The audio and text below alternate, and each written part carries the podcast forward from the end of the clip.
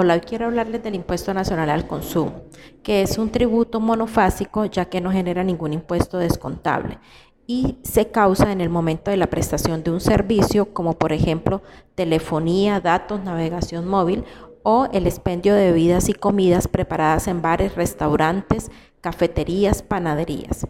Además, cuando nosotros realizamos compras grabadas con este impuesto, este se convierte en un mayor valor del bien. Su declaración es bimestral.